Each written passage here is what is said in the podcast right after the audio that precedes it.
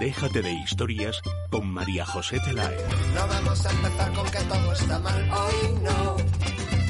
No se vaya a afligir, escoja sonreír. Que no toca carbón. Orientemos la antena lejos de la pena hacia el multicolor. Hoy nos vamos de viaje a cambiar de paisaje. Solitos tú y yo. Me ha dejado mi novia.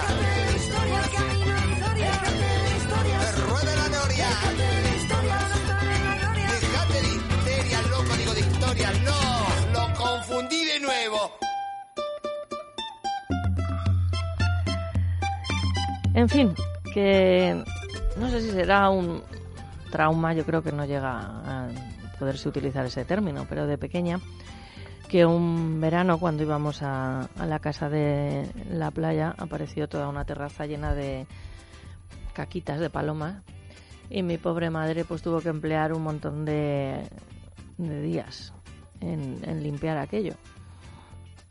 Mi padre, eh, gran protector siempre de la naturaleza, pues me llevó, estábamos en, Tarragona, en una playa que se llama La Pineda, que en tiempos fue maravillosa hasta que instalaron allí los señores del petróleo su petroquímica e hicieron horrores y devastaron la zona. Bueno, pues fuimos con las palomas a Tarragona, a dejarlas en la ciudad.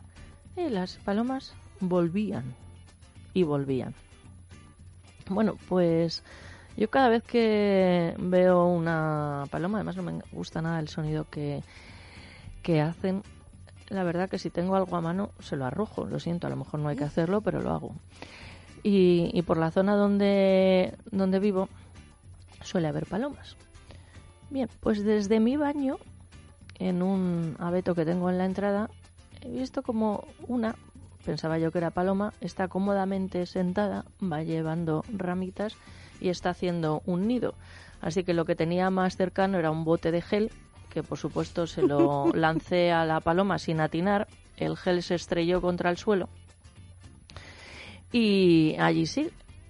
Pues resulta ser que no tengo ni idea de aves, porque me ha dicho un amigo que es una tórtola.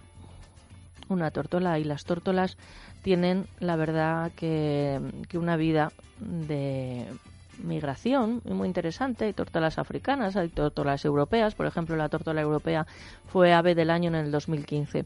Y todo esto pues me lleva a pensar en la migración de las aves. Es un fenómeno muy común en la naturaleza y de hecho hay muchas especies de mariposas, peces, murciélagos o tortugas que son migradoras. Sin embargo, en el caso de las aves, el medio aéreo empleado, la capacidad de volar y las grandes distancias recorridas por muchas especies hacen que en este grupo esté particularmente bien representado. Mientras que los migradores de corta distancia pueden simplemente abandonar las áreas montañosas para buscar inviernos más benignos en zonas más bajas, los de larga distancia recorren a menudo decenas de miles de kilómetros sorteando toda clase de barreras físicas, ecológicas o meteorológicas. Además, dentro de una misma especie puede haber distinto comportamiento migrador, dependiendo, por ejemplo, de la edad, el sexo o la población de origen. Los movimientos migratorios se dividen en etapas, ya que suelen durar varios días o incluso semanas. Por ello, las aves deben parar a descansar y alimentarse en puntos adecuados que se denominan áreas de reposo o sedimentación y que resultan muy importantes para que el viaje llegue a buen término. Existen numerosas estrategias de migración que dependen de la especie, la latitud donde se reproducen, las condiciones meteorológicas, la distribución histórica de la especie y un largo etcétera. ¿Y por qué? ¿Por qué emigran las aves? Pues el principal elemento que condiciona la permanencia o no en un lugar de las aves es el alimento. Muchas veces existe alimento en una región, pero no está accesible por las condiciones, por ejemplo, del tiempo, pues temperaturas muy bajas que hielan el agua o endurecen el suelo, sin que se pueda beber o buscar alimento en el suelo, nevadas que impiden el acceso, en fin. Así hay muchas especies de aves y miles de individuos que abandonan las zonas más norteñas, con invierto, inviernos que no son favorecedores, y viajan a latitudes del centro y sur del continente europeo, y de forma paralela sucede en el resto de continentes pero también de estas latitudes aparentemente más propicias. También desaparecen numerosos ejemplares de otras especies que viajan al continente africano. Esto yo creo que tiene muchas lecturas y quien les habla no va a emprenderla nunca más contra las tórtolas o las palomas, porque todo mi respeto para las aves migratorias, sobre todo para las que buscan la larga distancia, porque una se siente muchas veces ave migratoria. Déjate de historias con María José Peláez. Es radio. ¿Para qué sirve un abogado? Cada vez tenemos menos tiempo y aumenta el número de personas que tienen un abogado. Un abogado es un profesional cualificado, preparado, que gestiona los problemas que el cliente le propone. Existen además muchas formas de contratación, ya que pueden hacerlo por meses, al año o eventualmente. Si huye de las sorpresas y no conoce los pasos que ha de seguir o piensa que su caso apenas tiene solución, es el momento de acudir a un buen especialista. Gabinete Jurídico Personalizado. Teléfono 91 570 18 85. Gabinete Jurídico Personalizado 91 570 18 85.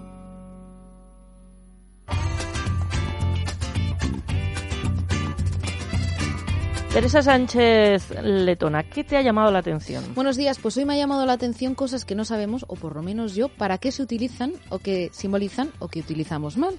Vamos con el primero. El agujero de las tapas de los bolis que veo Ah, que mira, tienes uno en la uno, mano, sí. María José. Está ideado para que puedas seguir respirando si te tragas el capuchón. Que siga respirando. Ah, uno. Sí, uno. Pensaba que el boli, Yo digo, el pensaba boli que no el boli respira. también. Uno, uno, uno. Pasa el Anda. aire y entonces, bueno, Pues es sigue verdad respirando y que llegas es- al hospital. A ver, es verdad. Sí. No me había fijado nunca, veía que había una hendidura. Bueno, vamos con otro. El agujero de la chapa de la Coca-Cola. Sirve para meter una pajita. Yo no conozco a nadie que lo utilice para eso. Seguimos. Los trozos. Pero tiene sentido. Sí, Claro. sí. Los trozos de material y tela que vienen con algunas prendas. No vienen para que haga remiendos en caso de que se te rompa la prenda. La idea es que lo metas en la lavadora para ver cómo quedaría la tela antes de echar a perder la prenda. Sobre todo si no estás seguro de cómo va a reaccionar con algunos detergentes que vayas a probar.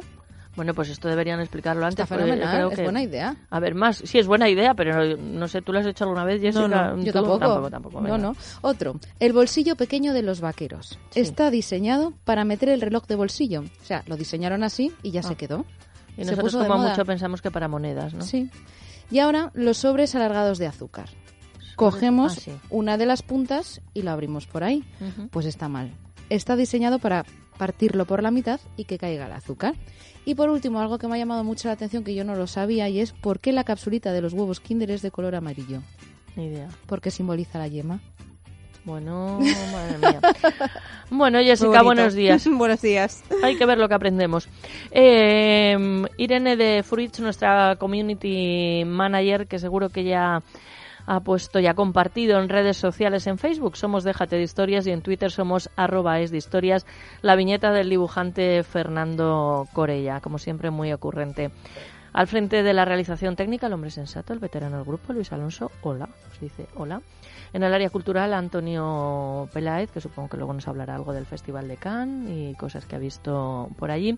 Y para comer, Teresa, hoy es 30, o sea, mañana es último 30, día del menú especial. Exacto, mañana último día del menú, quinta edición del mes del rabo de toro en Madrid con esos aperitivos de la casa, un primer plato a elegir y un segundo plato a elegir, pero entre ellos está el protagonista de este menú, rabo de toro estofado al estilo tradicional con patatitas fritas en daditos y verduritas. ¿Que no nos apetece carne? Pues también podemos tomar pescado. Es el lomo de merluza de pincho a la brasa con ajitos y patatas panaderas. También hay un postre para elegir, sorbete de limón batido con cava Brut Nature o arroz con leche asturiano con su azúcar caramelizado. También hay café. El precio 27,50 euros. Donde hay que llamar al 91 553 93 42. 91 553 93 42.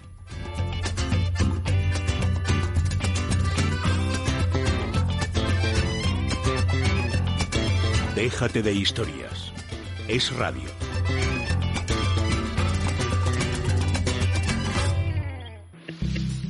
Meli, si vengo, por ejemplo, con una urgencia y te digo, a ver, grasa localizada, ¿cómo puedo hacer para que me baje o me desaparezca? Mirar, la grasa localizada no se quita haciendo ejercicio y vamos, es, tienes que matarte para, para que pueda irse. La grasa localizada solo se va cuando detecta que no hay azúcar en el torrente sanguíneo. Eso es la insulina. Pero como estamos con una abundancia de azúcar constantemente, pues la verdad que no se nos va nunca.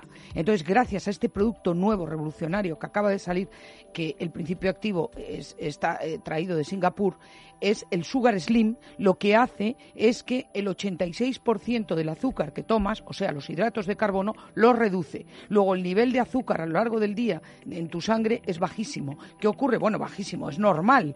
Entonces, eh, los acúmulos de grasa que tenemos en ciertas zonas, por el exceso de azúcar, no por el exceso de grasa, se abre la célula adiposa y se elimina por el sudor y la orina. Entonces, es la única forma por eso tú ahora me ves una figura diferente. No solo he perdido peso, sino que he perdido acúmulos de grasa. Estupenda, vamos, está de dar envidia. Eh, Sugar Slim es un producto de Prisma Natural, son especialistas en salud y bienestar. Lo pueden encontrar en farmacias, para farmacias y centros especializados de dietética. También con un 10% de descuento en Parafarmacia de Confianza a través de su página web www.parafarmaciadeconfianza.es o llamando al 91 279 4700. Sí, Sugar Slim con un 10% de descuento. 91 279 4700.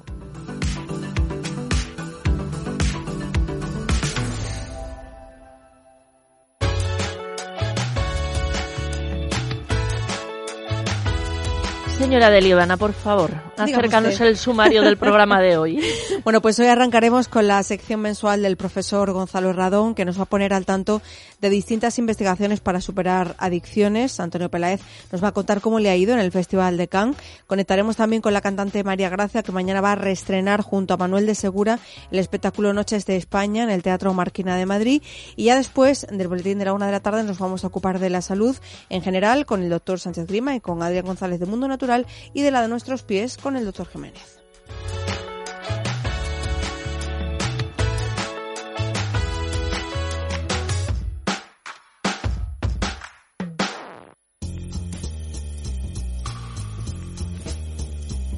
Luz Hernández, especialista en belleza y estética de luz, terapias naturales. ¿Se pueden eliminar las cicatrices que deja el acné? Sí, hoy en día se puede decir que sí se pueden eliminar una eh, cicatriz es una rotura que ha habido, se ha producido varias veces en la piel. Para ello lo que vamos a hacer son varios peeling, vamos a ir haciendo una descamación natural. Yo siempre digo que es como si cogiéramos una lijita, nunca mejor dicho, ¿no? Y fuéramos lijando a través de esos peeling la piel y en unos cuantos peeling, pues tres, cuatro, depende un poquito, lógicamente, de la profundidad que tenga ese queloide o, esa cicatriz que nos deja el acné, podemos hacerlos literalmente desaparecer. Primera consulta gratuita llamando al 91 578 1965 o acercándose a la calle Príncipe de Vergara 28 91 578 1965.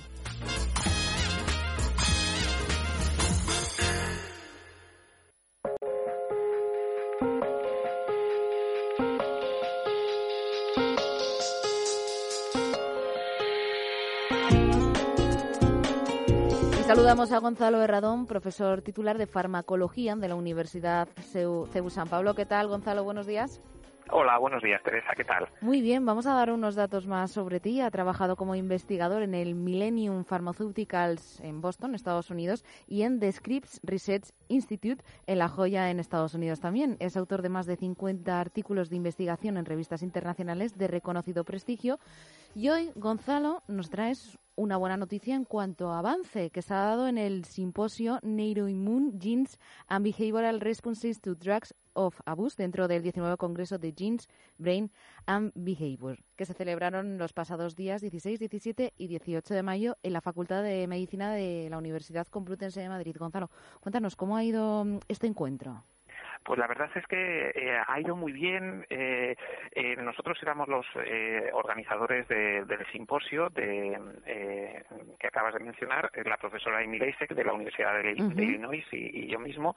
Y la verdad es que nos parecía muy importante en este en este congreso que habla efectivamente sobre eso, sobre genes, cerebro y comportamiento, darle, em, sobre todo, ver cómo está el estado actual del tema de algo que está bastante reconocido últimamente y sin embargo no es de dominio público. Y es cómo eh, eh, las drogas de abuso cuando las consumimos ya sean legales o ilegales estamos hablando de alcohol como podemos hablar de opiáceos o de otras drogas provocan una respuesta bastante exacerbada del sistema inmune y eso eh, contribuye tanto a los efectos neurotóxicos, que lo teníamos un poco claro todos, pero también contribuye a la propia, eh, al propio mantenimiento de la conducta eh, adictiva del individuo.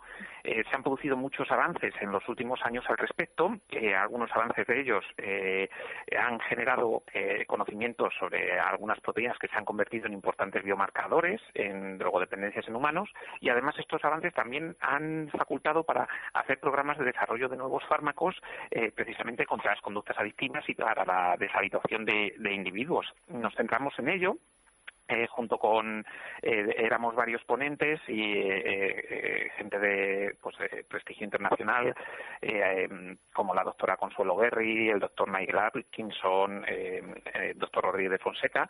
Y, bueno sacamos conclusiones importantes y es em, la importancia de hacer los dos tipos de investigaciones es decir una comenzar con el, el, paciente el humano y desde ahí evaluar, por ejemplo, cambios en la respuesta inmunitaria de los individuos drogodependientes en ensayos clínicos que luego podamos reflejar en modelos en el laboratorio y mm, el otro lado de la moneda, comenzar em, con los estudios básicos en modelos de laboratorio, ya sean in vitro o in vivo, y validarlos luego en el ser humano.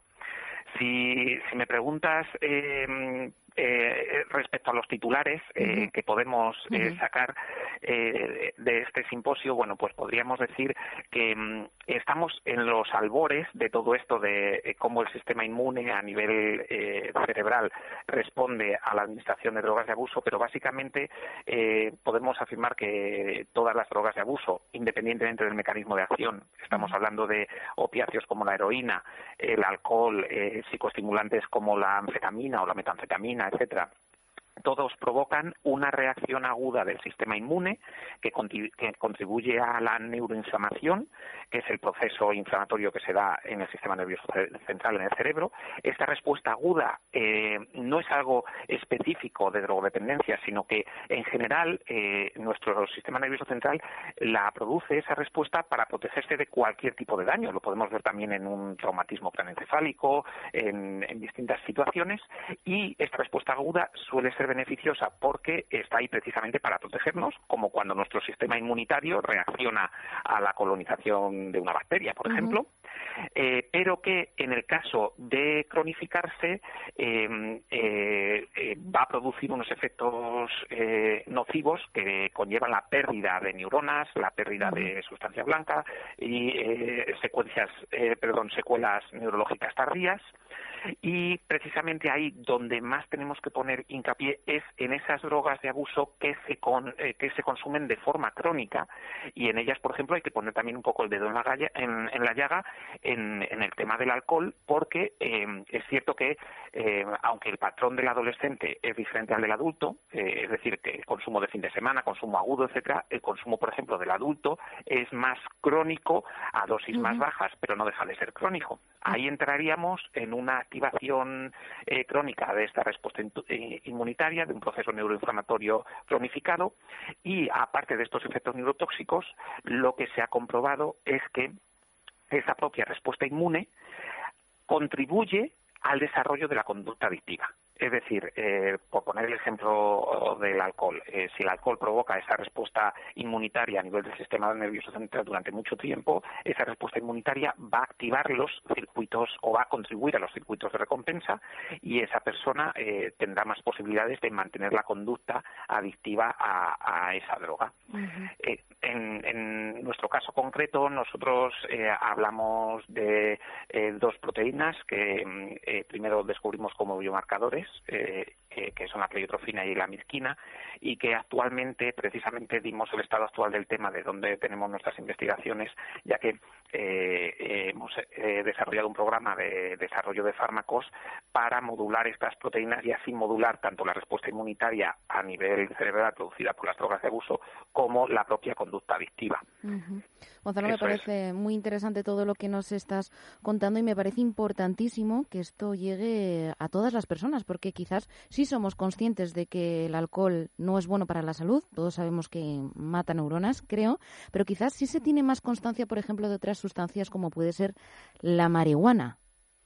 Efectivamente. Eh, eh, es, eh, no voy a decir que sea un tema de modas, pero tenemos que tener en cuenta que para, em, para, para si queremos categorizar las drogas en, en función de su peligrosidad, tenemos también que establecer los criterios. Por ejemplo, quizá una sobredosis de una sustancia que pueda llevar a la muerte del individuo, lo más fácil es que ocurra, por ejemplo, con un opiáceo como la heroína por depresión respiratoria. Pero ¿por qué no es la droga de abuso más peligrosa? Pues, por ejemplo, por algo tan sencillo como la prevalencia de uso, ¿verdad? La prevalencia de uso es muchísimo eh, eh, más inferior en el caso de la heroína que en el caso del alcohol. Entonces, eh, por ejemplo, el gasto social, em, bueno, el gasto social, tanto de sanidad, etcétera, en Europa al año por patologías relacionadas con el consumo de alcohol asciende a 155 billones de euros y estamos hablando de billones europeos, ¿de acuerdo? Entonces, eh, em, eh, claramente, simplemente con eso, eh, eh, por ejemplo, eh, eh, desgraciadamente hemos tenido noticias de hace poco pues de personas con policonsumo, no solo alcohol, sino alcohol, cocaína, etcétera, que conducen y provocan accidentes, muchas veces fatales, etcétera. Todo esto provoca que el alcohol probablemente ahora mismo sea la sustancia más dañina a nivel social.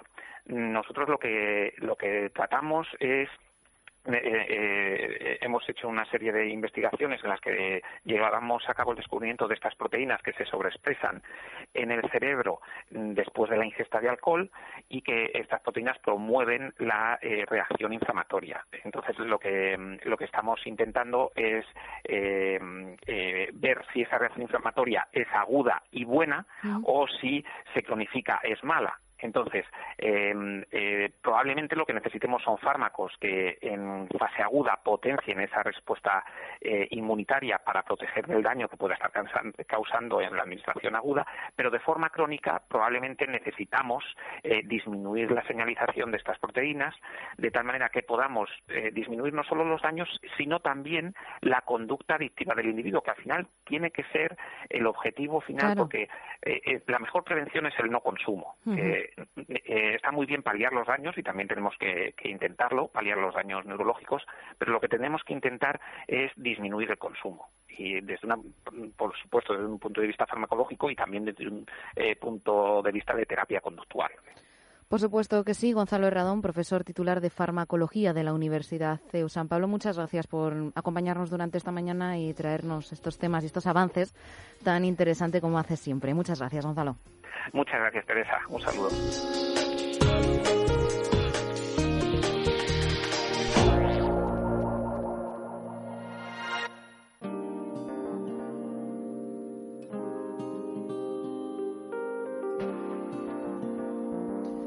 Nos vamos hasta el centro médico de la doctora Escribano, donde tratan el dolor sin antiinflamatorios. Allí nos espera la doctora Ruiz Heredian, directora médica del centro, con la que vamos a hablar un rato. Buenos días. Hola, buenos días, Teresa. ¿Qué tal? Muy bien. Hoy vamos a hablar de la artrosis, una enfermedad degenerativa que se desarrolla porque nos hacemos mayores, ¿verdad? Pues sí, la verdad es que es una enfermedad de envejecimiento. Es, es una enfermedad, como muy bien has dicho, degenerativa eh, que afecta esencialmente al cartílago y al hino. Las, las artrosis eh, se producen por un desequilibrio entre los mecanismos de regeneración y degeneración de dicho cartílago. Eh, hay una alteración del metabolismo del condrocito y eso conlleva un adelgazamiento del cartílago asociado a cambios óseos. Desde luego, eh, que, es muy frecuente en personas mayores porque es una enfermedad de envejecimiento. Pero también, tampoco es raro el ver procesos artrósicos en personas jóvenes, y ya que hay, hay factores también que pueden acelerar esta, esta patología, como son los deportes de impacto, determinados trabajos, la obesidad y, por supuesto, la genética. Eh, cuando vienen a la consulta y me dicen que sus madres ya tenían artrosis, pues, pues es lógico. Em, cuando empieza la degeneración del cartílago hay dolor y siempre que hay dolor hay lesión, eso está claro. El dolor eh, piensa que es como un aviso, es un mecanismo de defensa, al igual que las contracturas musculares. Eh, desde luego, lo que hay que hacer es mm, tratar la artrosis cuando aparece, pero también prevenirla, ¿eh? porque a partir de los 60 años ya hay muchas personas que pueden tener alguna incapacidad severa por la artrosis. ¿Y cómo podemos prevenirla? claro, el cartílago hay que cuidarlo y, por eso nosotros lo que hacemos es una controprotección y enlentecemos también el proceso de envejecimiento.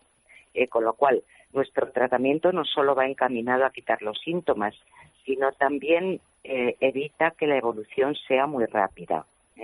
¿Eh? Entonces, el tratamiento que hacemos es, como muy bien has dicho, sin antiinflamatorios farmacológicos.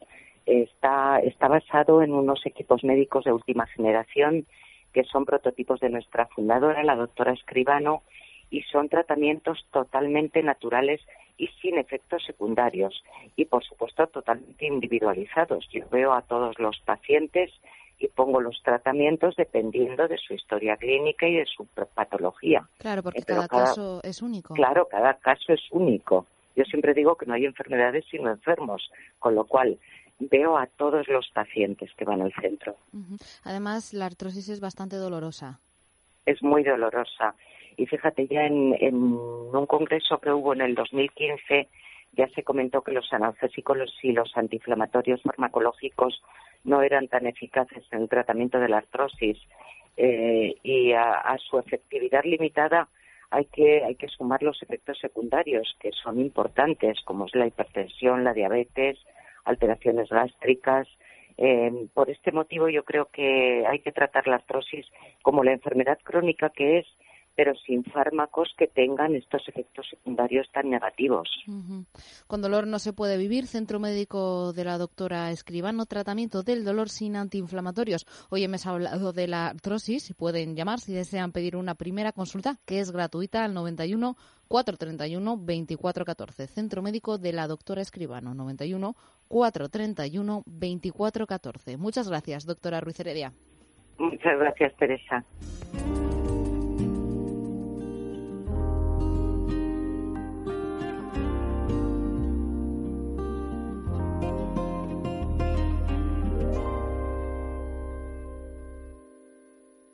Un, dos, tres y... Soy Esteban Bergia del Club del Río y hemos estado aquí en el radio súper a gusto y mandamos un saludo a todos los oyentes que les animamos a que escuchen y se unan al Club del Río.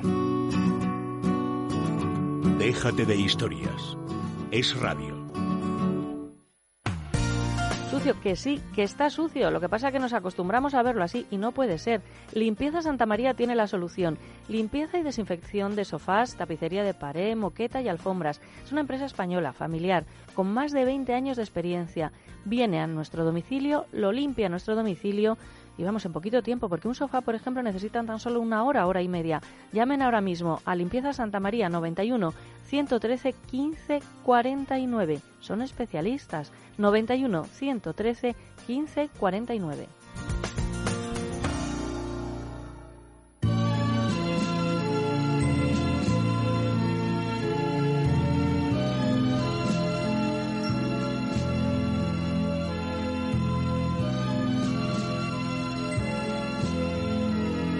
Déjate de historias. Es radio. Me lo dijeron mil veces, mas yo nunca quise poner atención. Cuando vinieron los llantos, ya estaba muy dentro de mi corazón. Te esperaba hasta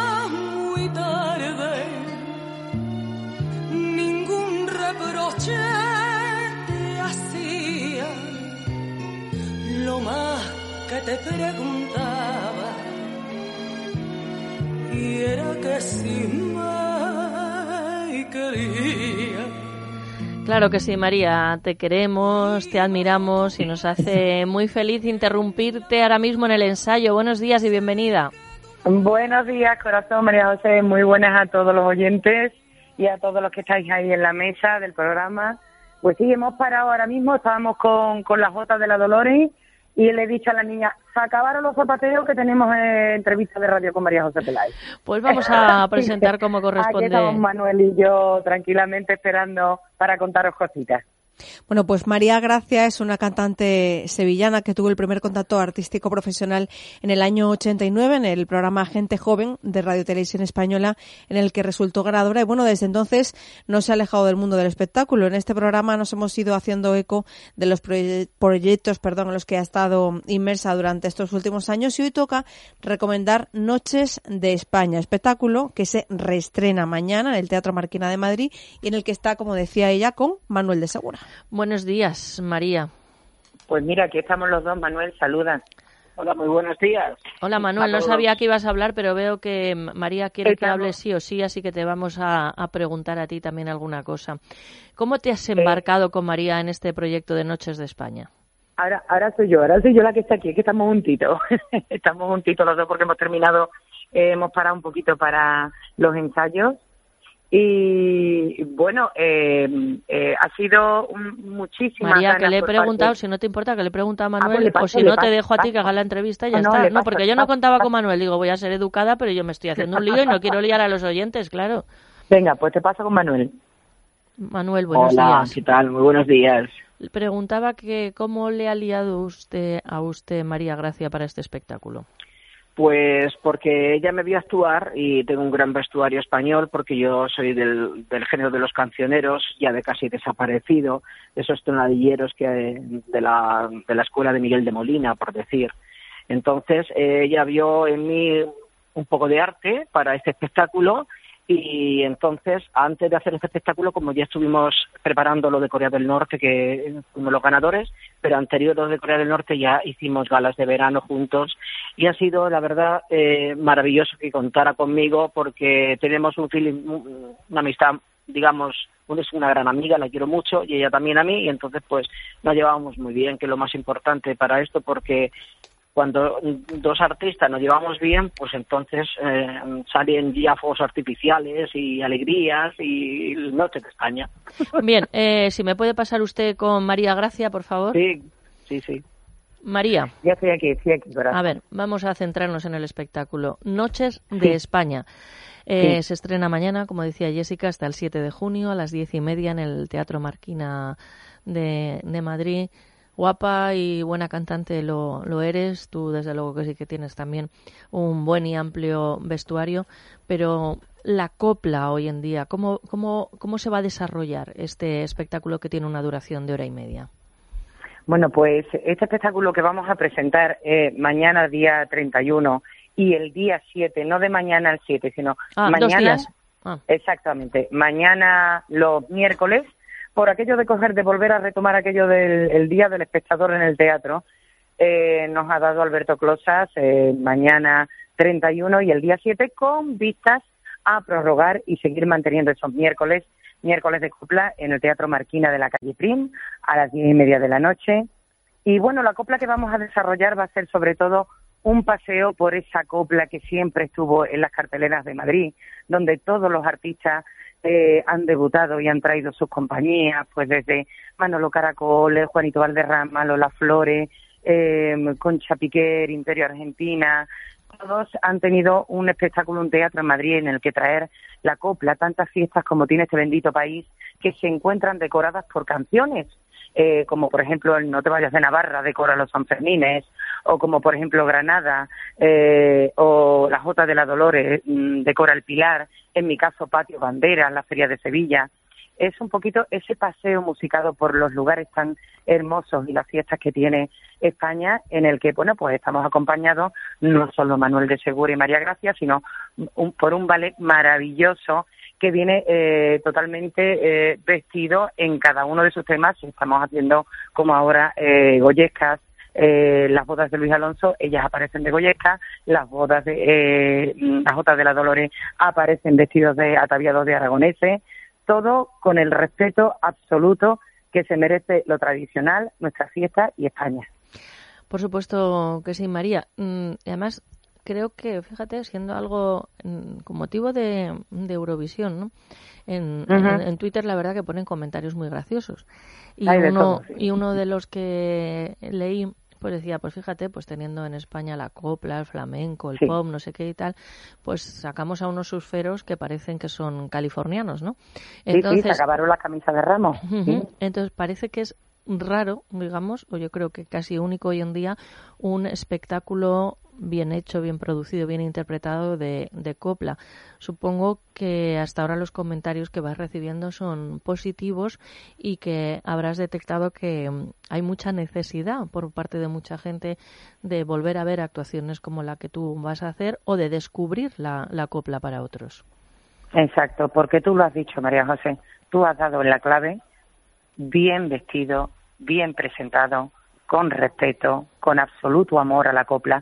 Cuando las cosas se hacen con la dignidad eh, que da el respetar eh, el estilo que estás tocando y el público que va a ir a verte, eh, yo creo que salen las cosas, yo creo no, estoy segura que las cosas salen bien. Aquí hay muchas horas de ensayo previas, aquí hay mucho amor por la copla, hay un vestuario riquísimo eh, eh, por parte de Justo Salao en mi caso, que es quien me viste a mí, y justo Julio, justo Algaba, que es quien viste a, a Manuel de Segura.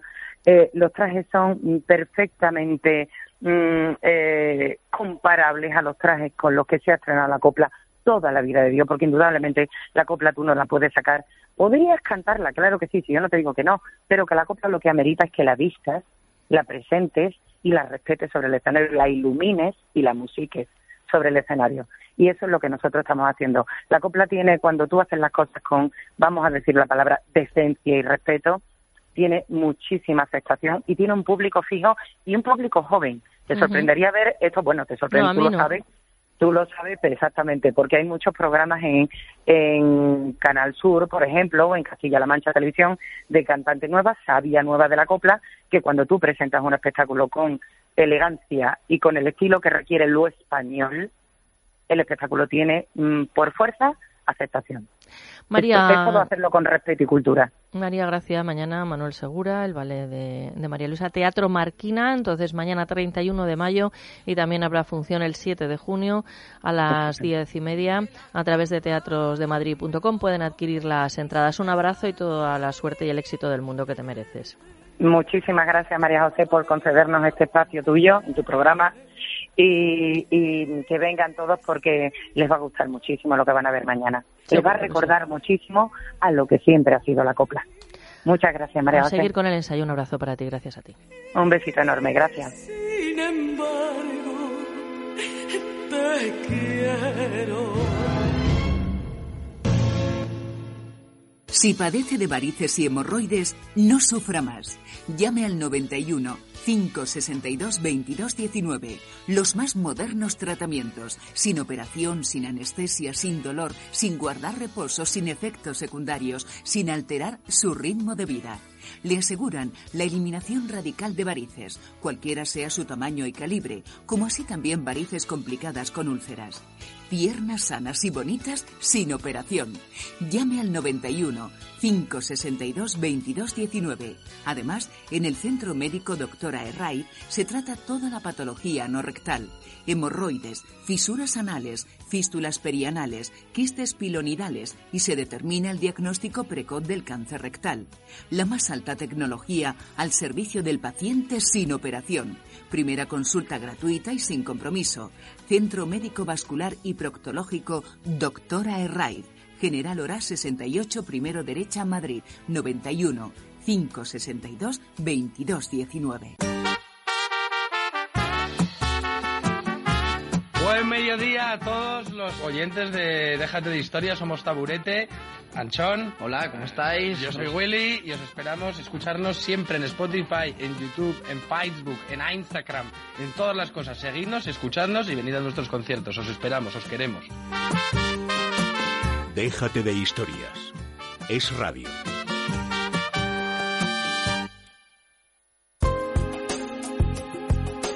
Si no tienes ganas de nada, te sientes deprimida o quizá ves mm, que tu cara y tu cuerpo está dejado como envejecido, aquí viene Meli Camacho.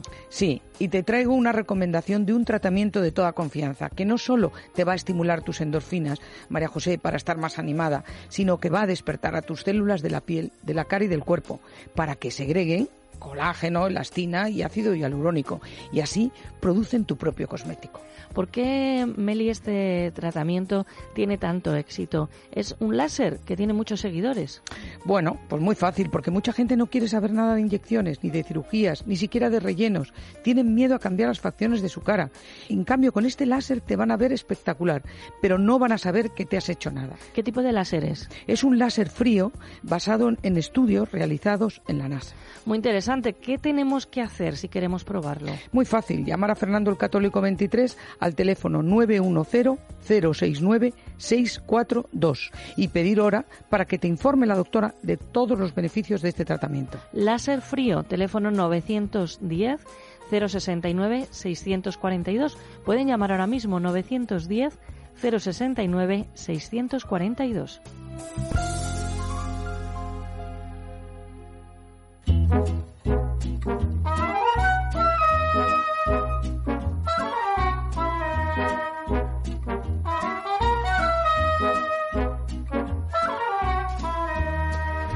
Antonio Peláez, director de Radio Cine, la radio de cine en Internet. Buenos días. Buenos días, María José. Le Buenos tenemos días, aquí, Jessica. Ha vuelto, yo tenía mis dudas, ¿eh?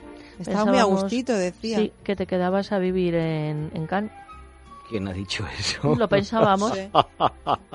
no, que es muy caro. Que si No, no. coñac, que si... No, el coñac no hicieron ni caso, barco, ¿eh? ¿No? Los del coñac no hicieron ni caso. Lo de, lo de los paseos en barco, yo, ¿qué paseos en barco? Nos contaste. Ni en barca, vamos, es que Nada. ni en barca, no, no, no, Al final, no, ¿no? no. Bueno, entonces, No. ¿qué? Entonces, ¿qué fue de Pues había Cannes? películas. eh, Sí, y unos eso trajes y unos vestuarios. Sí, pero Hmm. porque habéis visto a voy a mm, parafrasear a Pedro Almodóvar, Joaquín Fénix, Ujú, No, Sí, pues tú sí. yo sí. Yo no. recibiendo el premio Sí, Yo no. Que llevaba unas eh, zapatillas sí. pues Bam- unas bambas, ¿no? Unas Converse así. Sí, una cosa así. Además que es que eh, fue muy muy llamativo. Con esto a lo mejor entramos un poquito ya en el, en el palmarés. Pero, mm, claro, fue bastante eh, contraste, ¿no? El premio de interpretación femenina, de interpretación masculina, interpretación femenina fue para Diane Kruger. La primera vez que Diane Kruger interpreta en alemán. Recordemos que Diane Kruger empezó como modelo, luego ha sido una estupenda actriz que pudimos ver, por ejemplo, disfrutar en Coping Beethoven. Pero claro, ella siempre interpreta en inglés y por primera vez interpreta en su lengua materna, lo cual es, es curioso. Y bueno, es desde luego lo mejor de, de la película de Fatih Akin, que es una especie de alegato contra el terrorismo eh, nazi y bueno, pues vaya usted a saber que y casi alegato en favor de la venganza. Pero ella, cuando recibió el premio, hombre, mm, uno cuando ve que están allí, todos los que han pasado por el festival no están. ¿Vale? O sea, uno ya tiene que intuir algo. Si te han dicho, quédate, es que te van a dar algo. Pero hay una emoción, una cosa así tal. Y entonces, cuando Pedro Almodóvar, porque ahora diremos cómo fue la ceremonia de entrega de premios, Pedro Almodóvar dijo el, el premio de mejor interpretación es para Joaquín Fénix, veo que se queda quieto. Todo el mundo aplaudiendo y él quieto, parado, sí? estático, no, quieto, Joaquín, Joaquín Fénix. O sea, que le sorprendió realmente, quieres decir. No, es que como si no se hubiera enterado. Digo, ¿se ha enterado que es él o no? Porque me ha dicho Joaquín, claro, cuando dijo Joaquín, digo, ostras, aquí hay un español, ¿no? Y digo, anda, si no, si es Joaquín Phoenix. Y, y luego finalmente se levantó y dijo, no, es que este premio para mí era completamente inesperado. Dice, perdonad por el calzado que llevo, pero es que he tenido un problema con mis zapatos y es lo único que tenía. Entonces iba completamente smoking, salvo los zapatos. Y entiendo que como es Joaquín Phoenix y le iban a dar un premio, lo dejaron entrar, porque si no, desde luego el año pasado, el año pasado eh, teníamos esa imagen de Julia Roberts descalza ante el director del festival, ante Terry Fremo, en protesta de que con el calzado de las mujeres, además era un poco casi como en su momento con la censura, no se sabía en concreto cuál podía entrar, cuál no. Eh, quiero destacar, y creo que hemos comentado en esta sección, pero es que no es suficiente, a lo mejor no nos lo creemos, eh, la importancia que se da al presidente del jurado, que este año era Pedro Almodóvar. Pedro Almodóvar ha salido de portada en todas las revistas de cine. Bueno, hay una en la que eh, sale el director del Festival de Cannes, el digamos delegado general, como llaman, porque yo creo que es el presidente, que es el que se tema, carga más de temas organizativos, como hemos dicho Terry Fremo, que le sale como abrochando un botoncito. O sea, yo, yo sé que son muy amigos, pero tanto como para abrochar el botoncito, yo no sé qué tiene que decir ante esto la mujer y los hijos de Terry Fremo, pero él está abrochando el botoncito. Y eh, la ceremonia de entrega de los premios, el protagonista absoluto es el presidente, que entonces es el máximo responsable de luego el palmarés. Porque, por ejemplo, el eh, premio del jurado. Hay un premio y hay un gran premio. El premio del jurado que fue para la película rusa Loveless, eh, Sin Amor, de eh, Andrei Sivanistev, una película estupenda, unos movimientos de cámara y una puesta en escena fascinante. Pues salió unos miembros del jurado, dice, pues llamamos a estos para que lo entreguen. Y entonces ellos se dirigen al presidente, presidente, ¿quién tiene el premio? Pues el premio, iba diciendo Almodóvar, iba, Almodóvar iba mejorando un poco su francés, porque a veces decía francés, a veces en inglés, parece que es la mejor el inglés, eh, pues es para tal. Eh, siguiente premio, premio de guion. Pues el guion es execuo para tal. Todos los premios los dijo absolutamente Pedro Almodóvar. Que además dijo que como estaba un poco sordo, él tenía que ver que Mónica Bellucci, que era la maestra de ceremonias, la maestra, a mi juicio, un poquito sosa, ¿eh? Cuando estuvo Lambert Wilson le daba más gracia.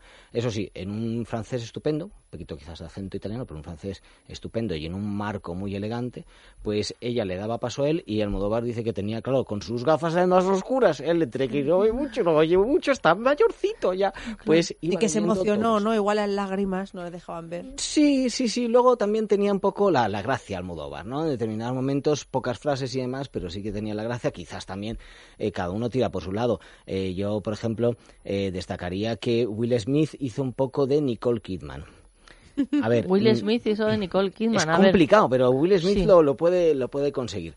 A ver, em, personalmente me parece muy mal que alguien no vaya a recoger un premio.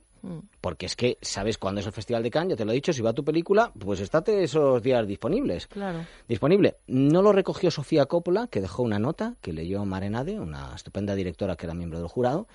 Y no lo recogió tampoco Nicole Kidman, que se llevó el premio especial 70 aniversario. Este premio normalmente no existe, pero se lo han dado a Nicole Kidman. Yo Porque con tanta operación parece que tiene 70 años o qué es. Mira, lo, increíble de Nicole Kidman es que las fotos al natural son terribles, parece una muñeca pepona, sí. de toda plástico. De cera casi. Pero sin embargo, en la película, bueno, la película, si es que salieron tantas películas en este festival, porque salía por todos lados, hasta de repente ponían una serie, venga, Nicole Kidman también aquí, ¿no? La serie Jane Campion, ha salido la película de Yorgos Lantimos, ha salido la película de Sofía Coppola, de Beguild, ahí parece natural. Entonces la deben maquillar para que parezca natural en las películas. Es una cosa tremenda. Pues ella mandó un vídeo, qué pena que no he podido ir, tal, pero además decía, no, lo siento muchísimo, estoy con mi familia, pero un premio se ha inventado 70 aniversario. Tiene pinta de que este premio haya sido influido por el festival, porque es que el festival Nicole Kidman, Nicole Kidman se vuelven locos por Nicole Kidman. ¿Ah, sí? Uy, el festival de Cannes, Nicole Kidman, desde que ella protagonizó la, una de las aperturas, pues que ha sido más unánimes, que, que sí que estaba bien, que era Moulin Rouge, pues es que, eh, y además ahora que como que resucita de nuevo como actriz, ¿no? Como protagonista, como estrella, porque estaba yendo a papeles secundarios, pues claro, había que darle algún algún premio. Antonio, pero en este premio especial 70 aniversario, o sea, ¿había varias personas que optaban o era a una persona? No, es que no se sabía que existía. Ah, o sea, el premio eso normalmente está acordado antes y ya está cerrado y si no viene pues ni lo das, ¿no? Eh, Digo yo, porque cuando es un premio especial, por ejemplo, a la trayectoria, si es otro que tiene que saberse en ese momento por un jurado, pero por ejemplo, a una trayectoria eh, profesional, pues tú ya has hablado con la persona que vas a premiar y. Y si te dice que no puede, pues, pues igual cambias de... Pues o lo entregas o ha pasado... Mira, pasó, por ejemplo, creo que Mercero no pudo ir a recoger el, el Goya, ¿no? Entonces hicieron eh, por las circunstancias que tenía el Goya de Honor, hicieron un reportaje en, su casa con sus hijos hasta donde se llegó y se proyectó. O sea que hay muchas circunstancias alrededor, pero es cuanto menos anormal. Sí, en este caso es que fue un premio que se descubrió en, la, ceremonia. Y bueno, pues eh, el mayor aplauso se lo llevó lo que es el Gran Premio del Jurado. Siempre decimos, el Gran Premio del Jurado es el segundo premio, que es 120 latidos por minuto. Perdona, que lo de Nicole Kidman, ¿y entonces que salió Will Smith a recogerlo? Eh, sí, es que como había un minuto, vamos rápido. Will Smith dijo, si hubiera estado Nicole Kidman, hubiera dicho, ¡ay! Se puso como a llorar diciendo, ¡oh, yo soy, bueno. yo soy emocionado, lo que se dice. Pero mm. tenemos un vídeo, dice, entonces lo ponemos así tal. Ah, Él hizo como un poco de, de Nicole Kidman.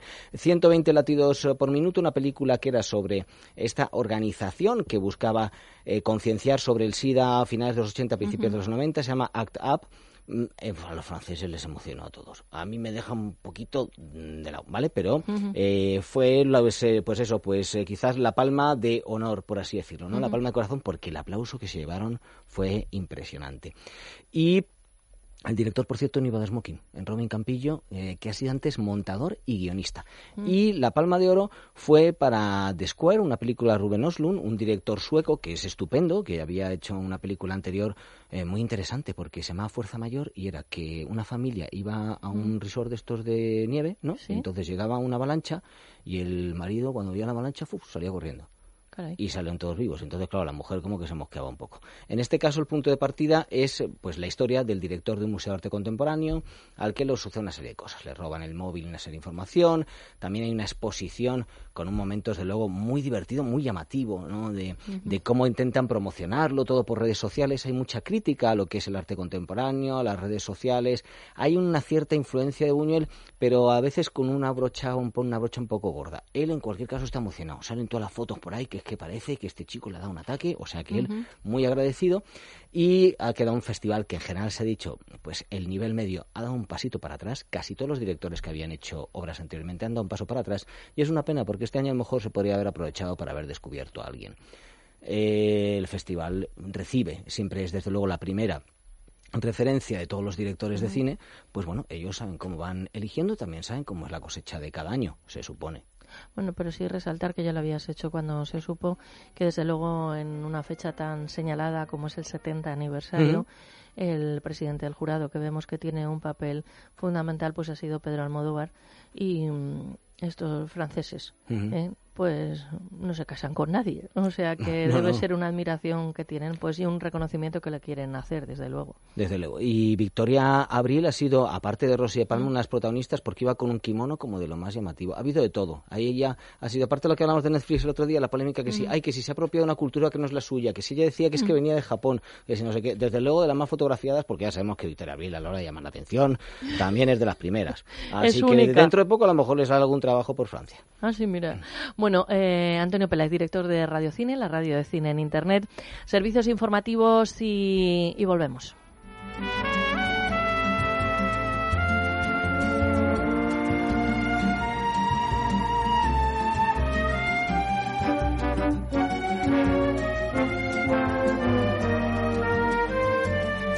En Es Radio, déjate de historias con María José Peláez. Doctor Cadena Duque, hay personas que no pueden comer porque tienen dentadura postiza. ¿Qué pueden hacer? Es muy fácil solucionar estos problemas con los implantes modernos, que no se hace cirugía y la dentadura queda firme, fija sobre estos implantes. Pueden llamar al doctor Cadena Duque, primera consulta informativa y gratuita, 91 543 34 97. 91 543 34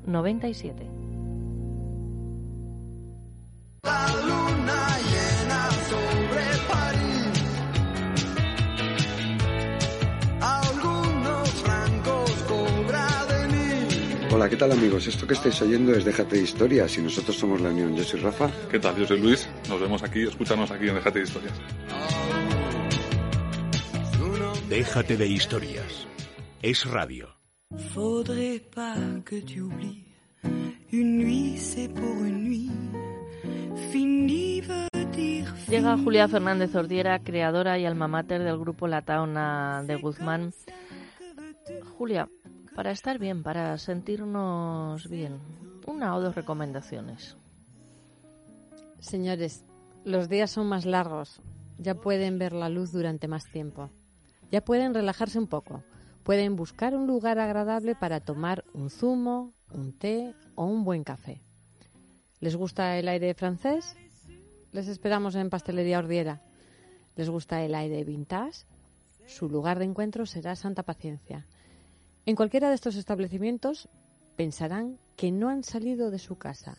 Las chicas que allí trabajan son un encanto. Los dulces están exquisitos y los salados muy, muy buenos.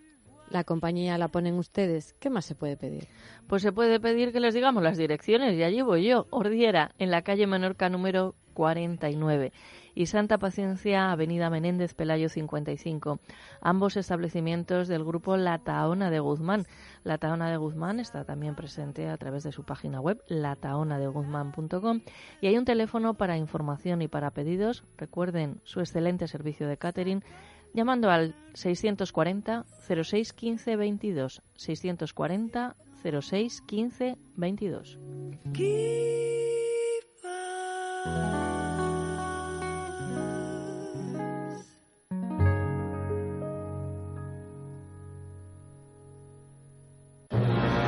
Hola amigos, recomendaros que escuchéis en la madrugada de viernes a sábado Es Cine aquí en el radio, por muchos motivos, entre otros porque vamos a tener, aparte del elenco de Como la espuma, una película que va a dar mucho que hablar, Marie Curie también con su directora, y por supuesto lo nuevo de Richard Gere que estrenaba en Barcelona, Norman, aquí en el radio, madrugada de viernes a sábado. Es Cine con Andrés Arconada.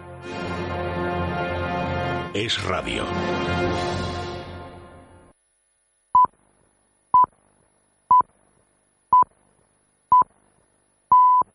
La una, mediodía en Canarias. Es radio. Servicios informativos.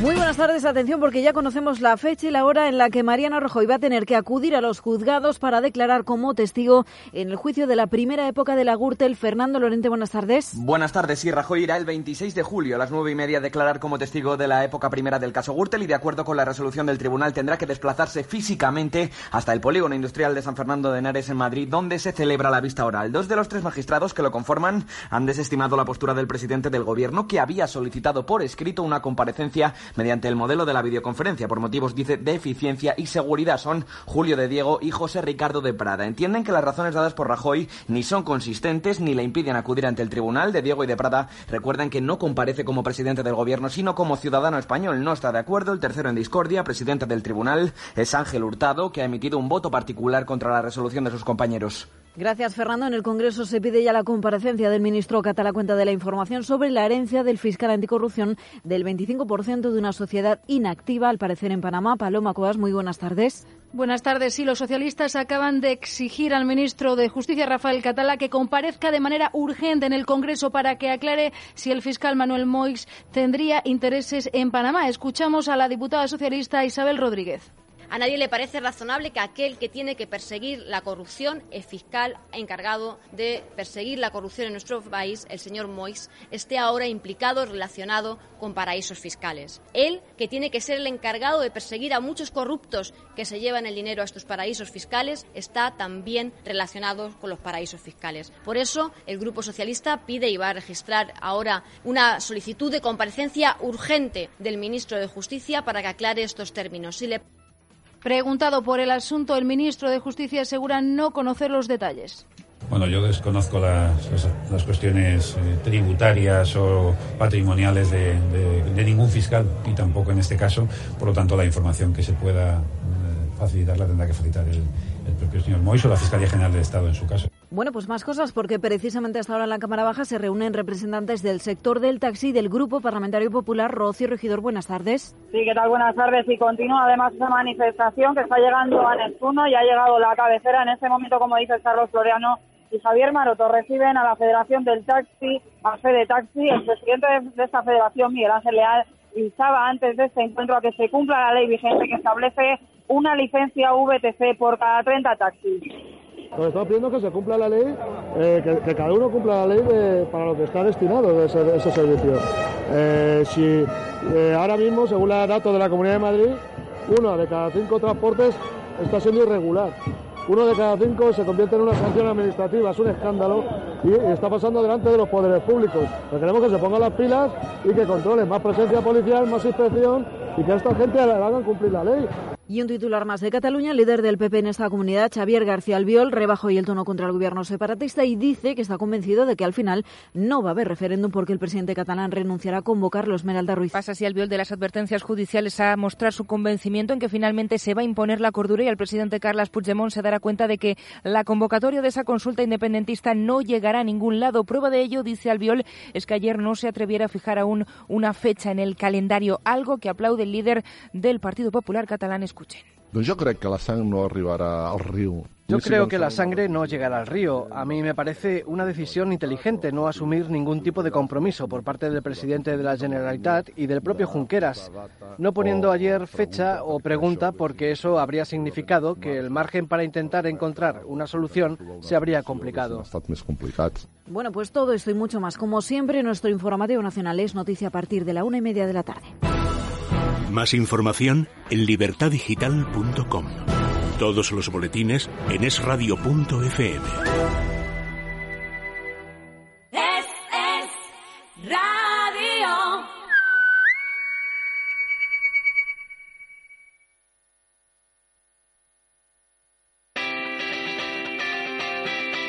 Déjate de historias con María José Peláez. Es radio.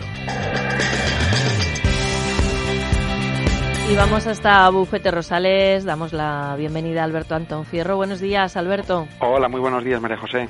Bueno, vamos con temas que desde luego son trascendentes. El, el bolsillo de cada uno de los que se vean o nos veamos afectados. ¿Qué balance hacéis cumplidos los tres meses de la entrada en vigor del Real Decreto Ley del Gobierno para las cláusulas suelo? Pues a día de hoy podemos decir que este sistema extrajudicial puesto en marcha por el Real Decreto no ha dado ni satisfacción ni respuesta a la inmensa mayoría de los afectados que se sometieron a sus trámites. Y esto es debido a las prácticas que han llevado a cabo y que están llevando a cabo algunas entidades. Por ejemplo, en la gran mayoría de los casos les hacen ofertas a los clientes muy inferiores a lo que obtendrían con una sentencia.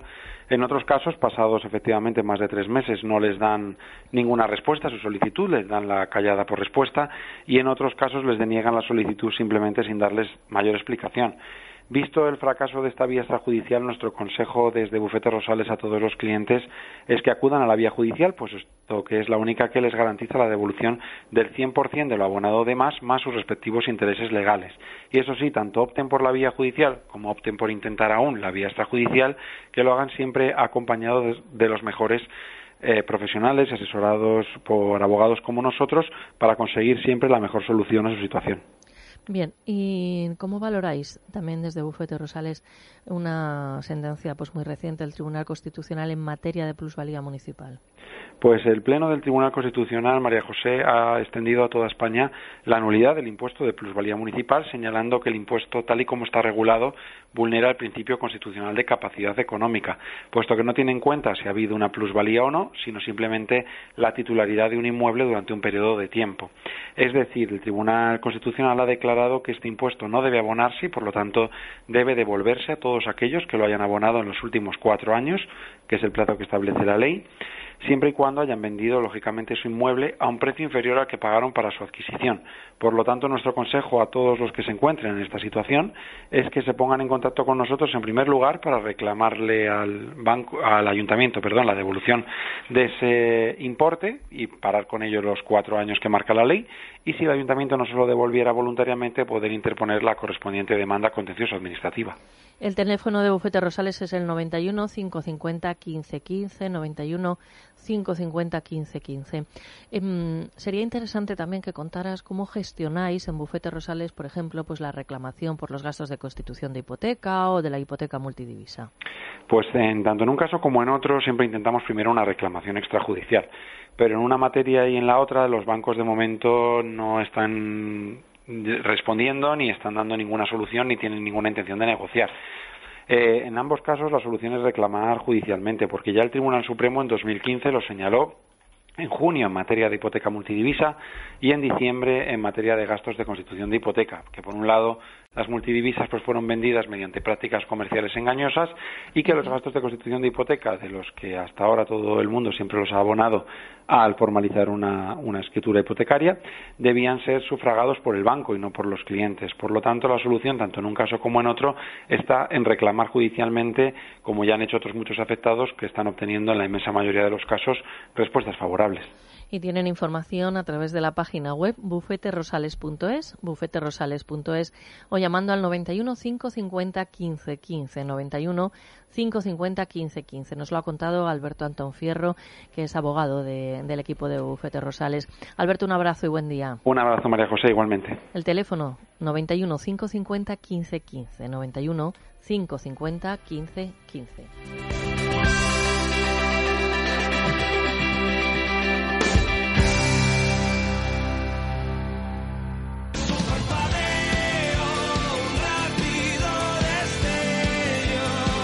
Hola, somos Izal. Un saludo y un fuerte abrazo para todos los oyentes de Déjate de Historias en Es Radio. Déjate de historias. Es radio.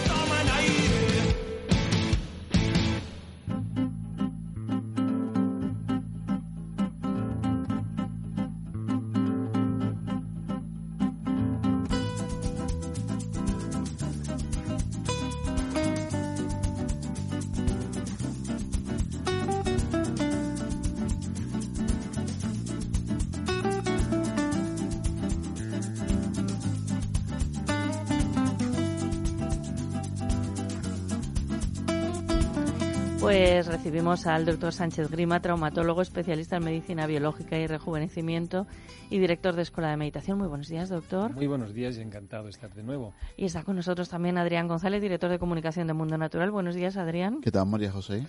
Bueno, pues vamos a hablar del colesterol. A menudo acudimos al médico, deberíamos, para hacer análisis rutinarios. Y lo cierto es que casi nunca, ¿verdad? Los resultados son perfectos. Cuando no falta una cosa, sobra otra, en fin. Este es el caso de una de nuestras oyentes que, según nos contaba en su última analítica, las cifras de colesterol y triglicéridos distaban bastante de ser las adecuadas y le gustaría saber cómo puede mejorar su salud, aparte de con una dieta más sana y mayor ejercicio diario. Es decir, lo que se debe hacer, se ve que lo sabe, pero lo que sucede con su cuerpo no. Y tampoco sabemos si lo que se debe hacer lo hace, ¿eh? Bueno, al menos tiene interés. Es Mm. decir, ya esto es algo muy positivo Sí. y es el principio, la motivación. Y luego, después de la motivación, es la información y el compromiso. Si no hay compromiso, no hay cambios. Entonces, el colesterol eh, siempre parece que es algo que está muy en boga hoy en día y que es siempre malo, pero eh, tenemos que tener un poquito las cosas claras. El colesterol es fundamental para la vida. Si no tuviésemos colesterol en nuestro organismo, estaríamos muertos, rígidos y deshidratados. Bien. Por lo tanto, importantísimo que sepamos que el colesterol es como una especie de, de envoltor que está en la envoltura de cada membrana, de la membrana celular, y da flexibilidad y a la membrana para que pueda ir creciendo y de esa manera también mantener el agua y los componentes dentro de la célula. Si no estuviese esa grasa elástica, como si fuese la piel rígida, tendríamos problemas del metabolismo. Pero eh, también es cierto que no hay que pasarse. Sabemos que el colesterol, el colesterol tiene una serie de, de, eh, fracciones en las cuales dentro del colesterol total, pero hay unas que son más antiinflamatorias y otras proinflamatorias. Entonces, las que son más tendencia a mm, fijarse en la inflamación son las LDL colesterol, las de baja densidad. En cambio, las que son de alta densidad, que se producen en el hígado, son las que diluyen o transportan el colesterol dentro de la sangre. Por lo tanto, se metaboliza ese colesterol cuando va unido al HDL, que es el bueno. Sí. En cambio, el LDL lo que hace es lo pega. Entonces, ¿qué tenemos que, que intentar? Primero, que no haya inflamación, es la causa, en dentro de las arterias y dentro del organismo. Y segundo, que el hígado, de alguna manera, pueda metabolizar ese LDL colesterol pegado ¿eh? para que no ocurra. Eh, la alimentación, muy importante. Sabemos, por ejemplo, que los alimentos cárnicos, sobre todo un aminoácido, la L-carnitina, va a tener una tendencia a producir una serie de tóxicos, co- como es la trimetilamina, que va a provocar precisamente este depósito de colesterol. Y también, muy importante, muy importante, nuestra flora intestinal. ¿Por qué? Porque si vamos a hacer un ambiente que sea depurativo, para que este hígado esté bien activo, es muy importante nuestra flora. Pero estoy hablando del hígado, órgano importantísimo con las grasas, ¿no? ¿De acuerdo? Entonces tenemos que cuidar mucho que el metabolismo hepático funcione, la fase 1 y la fase 2. Es decir, tenemos que favorecer la, eh, la, metabolización de los nutrientes y de las toxinas y luego la conjugación para eliminarlos vía renal o vía intestinal. Eh, en principio, eh, yo lo que suelo hacer, primero, es curioso lo que voy a decir ahora, porque cuando una persona me viene con colesterol, le miro primero los, eh, cómo está anclado el hígado. Exactamente a nivel anatómico, cómo están las fascias que cubren al hígado y cómo está rodeado de una grasa que se llama grasa parda que va a favorecer o a impedir el funcionamiento hepático. Por lo tanto, a nivel físico, curiosamente como traumatólogo, también miro cómo está anclado ese hígado. Y por supuesto, lo que hago también es una depuración hepática, muy importante. Es decir, emplear, por ejemplo, la coenzima Q10, la silimarina, por ejemplo, que son tremendamente depurativos hepáticos, y para eso lo que hago es un tratamiento de depuración metabólica y mental. No olvidemos que el hígado también nos, nos influye mucho en la mente, la, la memoria, etcétera, ¿no? Entonces, luego, ¿qué es lo específico que a mí me encanta? Pues, lógicamente, también la levadura del arroz rojo, que es muy importante sin eh, los efectos secundarios o colaterales que tienen otros productos de síntesis. Y, por supuesto, el empleo muy importante del ácido eh, docohesanoico, es decir, el DHA. Esto creo que hay que profundizar, porque dicho así es, pero no tenemos más tiempo, pero creo que realmente es básico, importantísimo, que nos suplementemos con esto. Doctor Sánchez Grima tiene consulta. El teléfono es el 91 579 49 35. Consulta privada con el teléfono 91 579 49 35. Adrián, ha apuntado varias vías el doctor, pero incidía mucho en el hígado y luego me ha captado la, la atención cuando ha hablado de levadura de arroz rojo, porque claro, aquí nosotros, por lo menos en España, vemos el arroz blanco, si acaso integral, a lo mejor alguno de mezcla de colores, pero así como arroz rojo tampoco creo que tenemos muy claro lo que es. Sí, muy importante. El doctor ha empezado la casa por la cimiento, por la cimentación, no ha empezado... O sea que es una casa segura, entonces. Es una casa segura, sí, porque realmente, María José, el, los problemas de colesterol, los problemas de triglicéridos, tienen la causa básica es el hígado un hígado sobrecargado, un hígado agobiado, ese, ese colesterol no puede convertirse en sales biliares y no se puede almacenar en la vesícula biliar para después actuar como una sustancia que disminuye la tensión superficial de las grasas y mejora todo lo que es el proceso de digestión de las grasas. Fíjate cuál es el destino final del colesterol. Esta es la vía que sigue el colesterol para ser regulado en nuestro organismo. Por lo tanto, si el hígado no funciona bien, entonces se va provocando un acúmulo de colesterol en el organismo. Por eso los buenos especialistas recomiendan siempre hacer una desintoxicación hepática. Para eso nosotros proponemos Depur Plus. Depur Plus, por ejemplo, vamos a irnos a una fórmula mucho más actualizada que es el Depur Plus en cápsula. Vamos a recomendar una cápsula por la mañana y una por la tarde para eh, regular las dos fases de la desintoxicación hepática y aportar una serie de sustancias que se comportan como antioxidantes muy potentes, evitando que los metabolitos intermedios que se generan en el proceso de solubilización de los tóxicos en agua para ser expulsados por vía urinaria y fecal no recirculen por el organismo. Entonces, todos estos puntos los tenemos que tener bien atados en un, en un producto para desintoxicar el hígado y Depur Plus es el que nosotros recomendamos. Depur Plus en cápsula, sobre todo es una fórmula incluso más actualizada que el Depur Plus en bote. Eh, ya una vez que, estamos trabajando a nivel hepático, podemos combinarlo entonces con la levadura arroz rojo fermentado. Hay que decir que tiene su origen en Asia, ellos consumen mucho arroz y de hecho las grandes revoluciones agrarias nacieron en Asia alrededor del cultivo del arroz, como en Europa nació a partir del trigo, como en América nació a partir del maíz y el mijo en África, por ejemplo. Entonces, en este sentido, los asiáticos han desarrollado muchas variedades de arroz y el arroz rojo fermentado contiene un principio activo que es la monacolina K. Y es, la monacolina K tiene la propiedad de inhibir la absorción de los ácidos grasos de cadena corta, aquí se encuentra el colesterol, y además acelera la excreción por vía biliar, que es la ruta fisiológica que sigue el colesterol en nuestro organismo. Entonces, tomando dos cápsulas de Divecol Forte que, se, que es un producto a base de levadura arroz rojo fermentado, obtenemos eh, ese principio activo en concentraciones adecuadas de 10 miligramos de monacolina K para regular el colesterol. El resultado lo vamos a ver con la analítica. A los 60, 90 días de utilizar Divecol Forte, aconsejamos hacer una analítica. Nos va a decir realmente cómo se encuentra el colesterol. No hay que eh, eh, disminuirlo en exceso, porque como dijo el doctor, es la base de las hormonas la base de nuestras células y el cerebro produce el 30% del colesterol de nuestro organismo. No se fía. Entonces, por eso tampoco nosotros vamos a abusar y, a, afectar a nuestro cerebro. Por supuesto, son productos que tienen la garantía de mundo natural, que pueden encontrar en parafarmacias, en herbolarios, en las parafarmacias del corte inglés. Y hay un teléfono de referencia que es el 91 446 00 0091 446 0000. Doctor, que en junio parece que ha cogido un bono especial para dar conferencias, ¿no?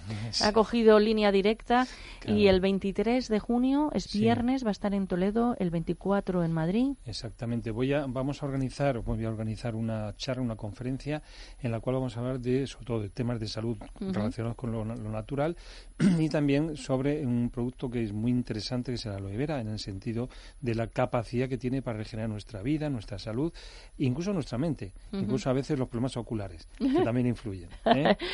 bueno, pues si quieren información pueden llamar al 91 579 49 35 91 579 49 35. Bienvenido a Parafarmacia Mundo Natural. Detrás de este saludo hay un equipo de técnicos especializados para ayudarte a mejorar tu salud. Profesionales que te asesorarán sobre el producto más adecuado para ti. Pero si prefieres informarte y hacer tus pedidos desde casa, visita nuestra web parafarmaciamundonatural.es. O llama al 91 446 0000. Mundo Natural. Tu tienda de salud y belleza natural.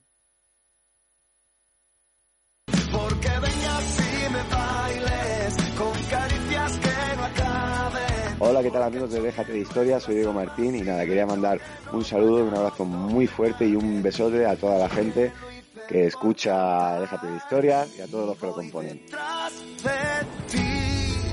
Déjate de Historias. Es radio.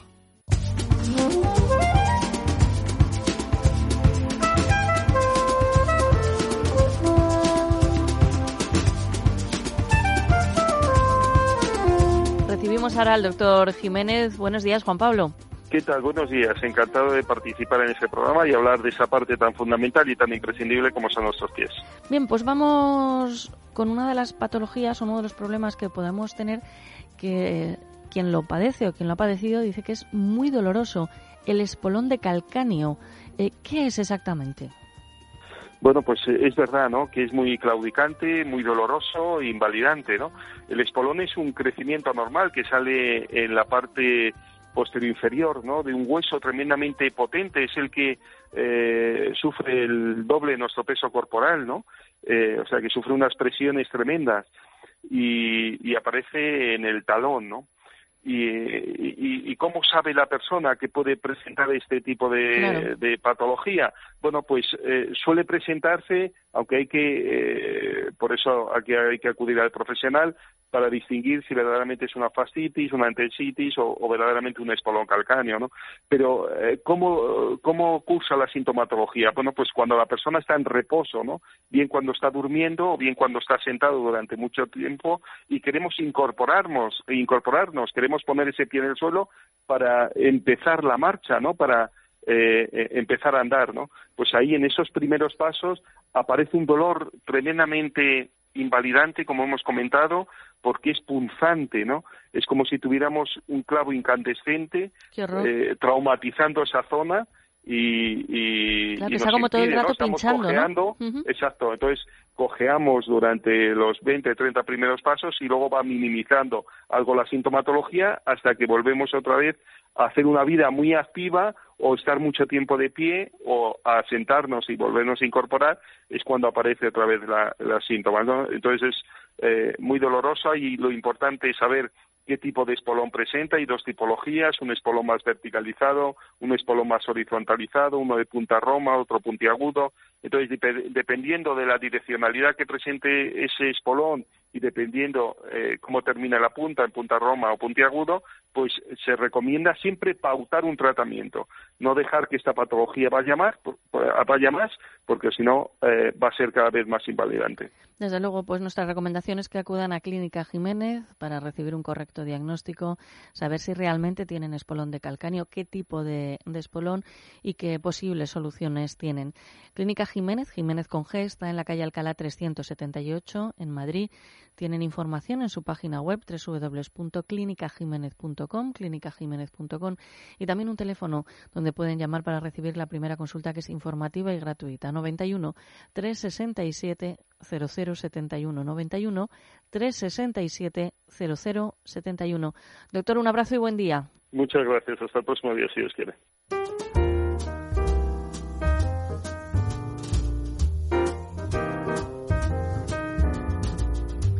Jessica, avanza por favor qué está previsto que suceda en este programa de radio mañana. Bueno, pues mañana día de secciones en Déjate Historias. Tendremos, por ejemplo, a Juan José Alonso Millán con su sección de teatro que seguirá hablando de Poncela, eh, a José Antonio Blasco Abad eh, hablando de arquitectura. De Jardiel Poncela, para que no se nos sí, Jardiel, confunda Jardiel nadie. Poncela, No, Eusebio, sí. que luego da lugar a, a malos entendidos. Y bueno, Iguana Tango nos va a acompañar en el bueno. estudio, que además vuelve con un nuevo disco y va a hacer un concierto muy especial el día 1 de junio para el que tendremos entradas. Así que los Ah, oyentes bueno, para que sortear. estén pendientes. Muy bien.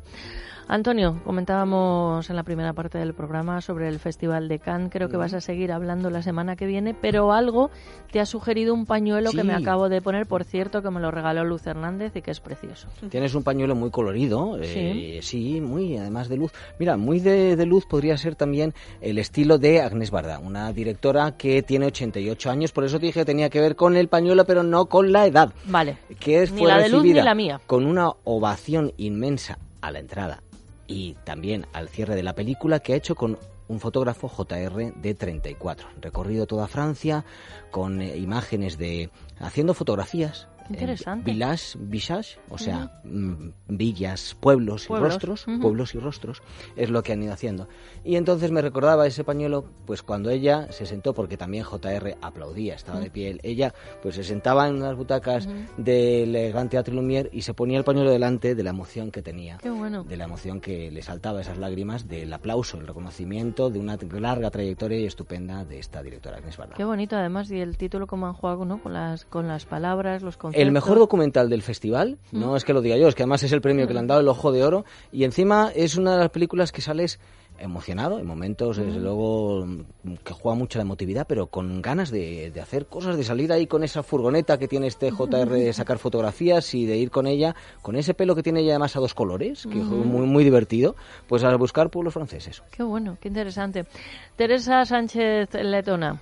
Esperemos que Cannes estuviera todo limpio, Antonio. ¿Estaba limpio? Tenían... Seguro que la alfombra roja podía estar mejor. Pues sí, pues bueno, desde aquí, si nos están escuchando para el año que viene, que llamen a Limpieza Santa María, que es una empresa española especializada en limpieza y desinfección de sofás, tapicería de pared, moqueta y alfombras, y por supuesto también alfombras rojas. El teléfono 91 113 15 49 91 113 15 49. Además que también han incorporado la limpieza de cristales. La limpieza de cristales, sí, toda una novedad, así que ya saben, si quieren tener los cristales a punto para este verano, que llamen 91 113 15 49. ¿Qué vas a comer hoy?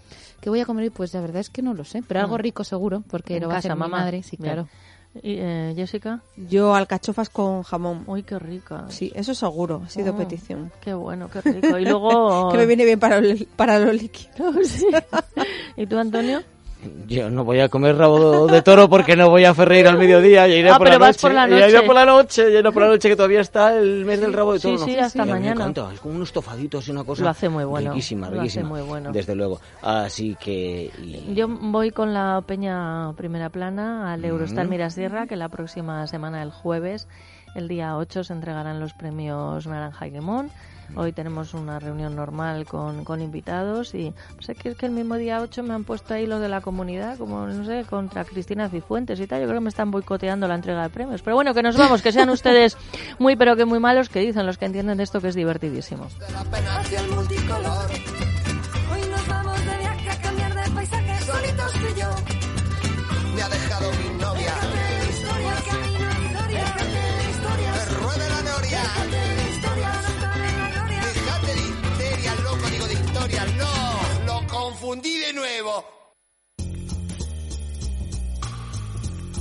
Luz Hernández, especialista en belleza y estética de luz terapias naturales. ¿Qué podemos hacer para eliminar las estrías? Bueno, primero hay que decir que una estría es una rotura, ¿no? Literalmente del tejido conjuntivo y de la piel. Es exactamente igual que una arruga. Además, está en un tejido que está muy blando, que tiene mucha flacidez. Entonces, eh, normalmente se produce por cambios bruscos de peso, incluso por haber tomado cortisona. Cuando ya tenemos esas estrías, lo que vamos a hacer son varios peeling. Vamos a quitar varias capas córneas de la piel, con lo cual vamos a hacer un rejuvenecimiento, nunca mejor dicho. Por ejemplo, imaginemos que está en la barriguita, en la tripa, en toda nuestra tripa. Y después, una vez que ya hemos eh, descamado, hemos pelado a través de los peeling esa piel y empezamos a rejuvenecerla, lo que hacemos es radiofrecuencia corporal, que lo que hace es una estimulación del colágeno, pero a nivel de tejido conjuntivo. O sea que, como veis, trabajamos por dentro y por fuera. Y de esa manera, poco a poco, vamos haciendo desaparecer literalmente esas estrías que tanto nos afean. Además, la primera consulta es gratuita llamando al 91 578 19 65 o acercándose a la calle Príncipe de Vergara, número 28, 91 578 19 65.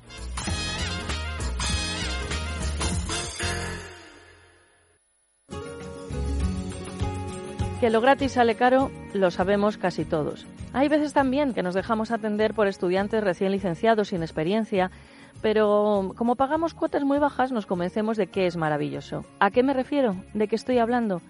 Pues que un abogado, bueno, nos va a ayudar a prevenir situaciones negativas para nosotros o para nuestra empresa. Por eso, Gabinete Jurídico Personalizado con experiencia demostrada y atención máxima conseguirá una solución para sus problemas.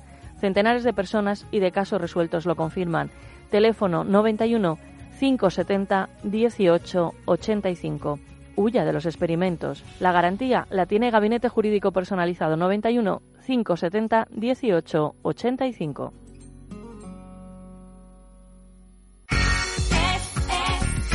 Radio. Es, es, radio. Estás escuchando Es Radio.